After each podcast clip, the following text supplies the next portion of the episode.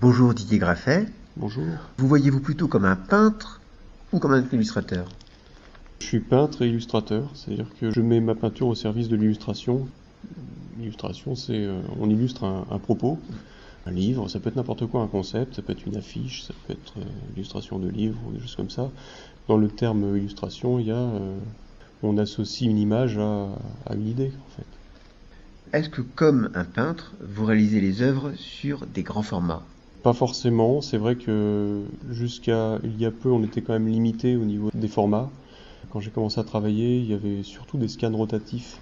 C'est-à-dire qu'on mettait les, images, on les enroulait autour d'un rouleau, et donc il y avait un balayage euh, qui s'effectuait. Donc je ne pouvais pas travailler sur des formats, par exemple, rigides. Donc je travaillais sur du papier. Ça me convenait pas forcément. Bon, il se trouve qu'après, avec les scans à plat qui sont arrivés, ça a changé un peu la façon de travailler. Et donc maintenant, je travaille essentiellement sur du carton, ou du médium, enfin, c'est-à-dire un, bois compensé très dur.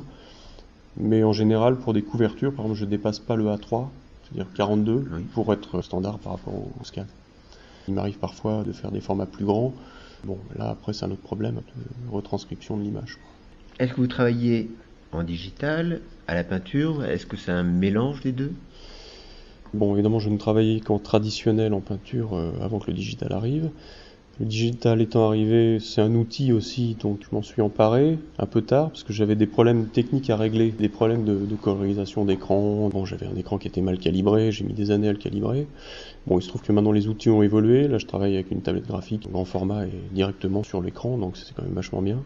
Tout est possible, parfois un crayonné scanné et retravaillé sur l'écran. Une image peut être, je dirais, réalisée à moitié en traditionnel et finalement finie sur un écran, mais bon, ça m'intéresse pas trop. Je préfère encore avoir le crayonné existant et une image numérique. Par contre, c'est vrai que j'ai du mal à passer énormément de temps sur une image numérique parce que je trouve que, je, entre guillemets, je passe du temps sur quelque chose qui n'existe pas alors que je pourrais le passer sur une image en traditionnel finalement, et au moins il resterait un original. Donc actuellement je fais des couvertures en numérique beaucoup parce que c'est plus pratique, mais dès que je peux je me remets la peinture pour moi à côté. Et puis euh, certaines couvertures je les réalise vraiment en peinture parce que je trouve que c'est important qu'elles existent en tant que telles. Je pense à la, récemment une couverture que j'ai faite pour Ballantine Book, qui est un éditeur américain new-yorkais, sur les enfants de Hurin. Je trouvais que c'était dommage peut-être de la réaliser en numérique. Je m'étais dit, tiens, j'aimerais bien quand même que cette image existe, parce que c'est quand même une image importante pour moi, vu que c'est la première fois que je l'illustre du Tolkien. Donc je l'ai réalisé en peinture. Il m'est arrivé aussi de réaliser des images en traditionnel, faire un crayonné, de les réaliser en numérique par la suite et de les refaire en traditionnel pour qu'elles aient une vraie existence. Comme si le numérique était un espèce de une recherche améliorée, on va dire. Euh, voilà. Lors d'une précédente interview, j'ai été choqué. Vous disiez faire un métier futile comparé à un métier comme chirurgien. Ça c'est vrai, je l'ai dit. J'ai peut-être mal choisi mes mots. Je pense qu'un écrivain aurait été peut-être plus subtil dans la description. C'est pas un métier futile, mais je dirais qu'à mon avis, bon, c'est un métier qui engendre des vocations, qui fait rêver beaucoup de gens. C'est un métier qui a son importance. Mais je pense qu'il y a des gens quand même qui sont dans une détresse terrible et je pense que le jour où ils rencontrent un chirurgien ou quelqu'un qui peut les, les, sauver, je pense que là, effectivement, bon, j'ai un métier qui est de moindre importance. Je dis pas qu'il n'est pas important, mais je pense qu'il y, y, a des vocations qui ont une importance, une importance vitale même, je dirais. Bon, moi, euh, en même temps, je me dis, mais j'ai énormément de chance et je me dis, mais euh, il y a des gens qui tous les matins vont à l'usine et moi j'ai un métier quand même euh, super à ce niveau-là. C'est démesuré par rapport à ce que je peux recevoir de, de ce métier-là, qui demande des efforts, mais pas tant que ça finalement, parce que c'est une passion, par rapport à des gens qui vont partir au boulot tous les matins, euh, qui vont vraiment euh, être obligés de le faire, et bon voilà, j'ai cette chance-là. Oui, mais vous avez la chance de faire rêver les personnes, comme vous le dites. Oui, euh, mais en même temps, je pense que c'est aussi un métier à la base qui est assez égoïste.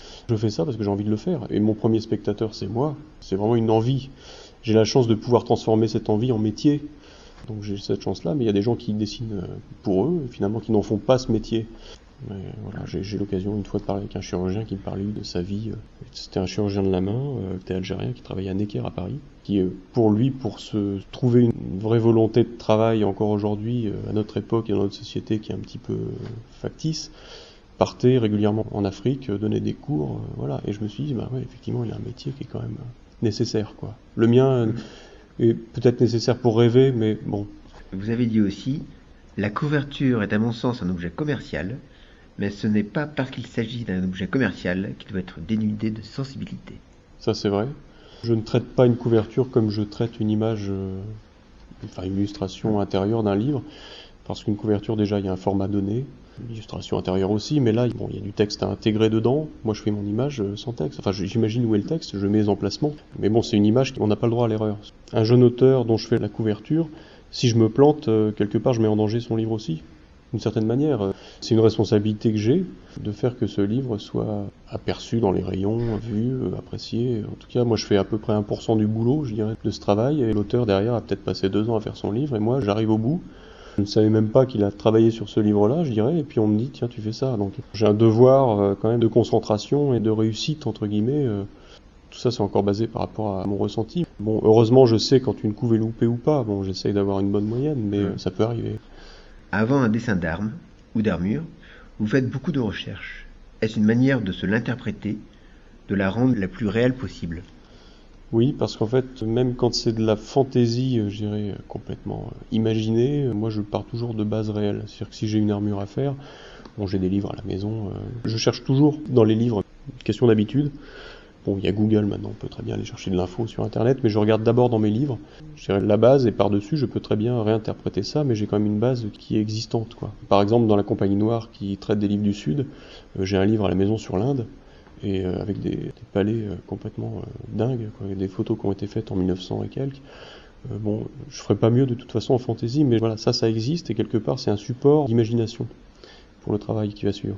Vous pratiquez l'escrime à l'épée est-ce que ça vous a aidé dans vos réalisations?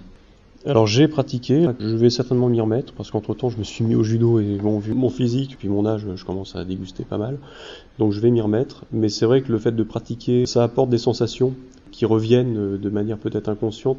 Je pense que quand on se concentre sur une image, on essaye de rassembler un maximum d'informations, qu'elles soient visuelles, il y a besoin de références existantes, euh, aussi bien des références réelles, par exemple des armures, des photos d'armures, que des souvenirs de peinture. Par exemple, quand je, traite un thème romantique, je me tiens, je pense à certains tableaux de Friedrich, du Turner, des choses comme ça.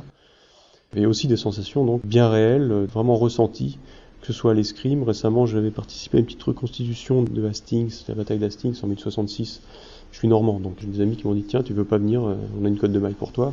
Et c'est vrai que j'ai enfilé ça et du coup, ça me donne une approche euh, un peu plus sensuelle des choses ressenties, quoi. Et je trouve que c'est important. Et je dirais même que dans des lectures de romans, Maintenant, s'il manque cet aspect euh, sensitif et assez charnel avec l'élément, et c'est marrant, il y a des romans, il n'y a aucune odeur, aucun ressenti, il y a des choses très, euh, voilà, on raconte une mm. histoire. Et d'autres où c'est plus profond, où ça nous touche de manière plus profonde parce qu'il y a des détails très précis sur comment le corps ressent les choses. Donc ça, moi je suis assez sensible à ça maintenant. Je pense que c'est une aide en plus pour essayer d'aborder un thème et puis d'être au plus près de ce qu'on ressent. Justement, à propos du ressenti, vous avez beaucoup de ressenti par rapport à la matière métallique. Ça, c'est vrai que j'ai toujours aimé ça. Je sais pas pourquoi. Ouais, j'ai toujours aimé les brillants sur le métal. Ça permet de partir d'une matière euh, avec la technique, avec du gesso, avec des, peintures particulières, on peut très bien arriver à des effets de matière, de relief qui sont inclus dans la couverture, qui ne sont pas peintes, mais c'est une sorte d'espèce de, petite 2D euh, comme ça, dont je me sers après pour remonter des lumières. J'ai toujours aimé traiter le métal, ça c'est vrai. Je pourrais pas dire pourquoi d'ailleurs, mais euh, cet aspect parfois rouillé, un peu vieilli, m'intéresse. L'un de vos prochains projets est un livre personnel sur le voyage. Est-ce qu'on peut en savoir plus? Pas pour l'instant. Ça regroupe des univers que je côtoie régulièrement et vous en saurez vite plus. On connaît votre, passion pour l'Écosse, la Bretagne aussi. Pourquoi habiter en Normandie alors? J'habite en Normandie parce que j'ai mes racines qui sont là-bas, enfin les racines familiales. Après les, les générations évoluant, euh, il se trouve que j'avais encore un petit peu de famille là dans le coin, mon frère notamment. Bon, j'ai deux sœurs qui vivent aux États-Unis, donc j'aurais pu venir en Bretagne ou alors carrément partir en Écosse, mais il se trouve que bon, ma femme étant enseignante là-bas, ça se passe très bien. Moi, je peux travailler n'importe où, donc c'est un avantage. Je suis quand même à deux heures de Paris si j'ai besoin d'aller voir un éditeur, même à Nantes, comme La Talente ou euh, un éditeur parisien. Voilà, c'est pratique. J'aurais bien bougé, mais ça sera peut-être quand les enfants seront plus grands, je sais pas. Très bien. Ben, écoutez, merci beaucoup et bon courage pour vos projets. Merci.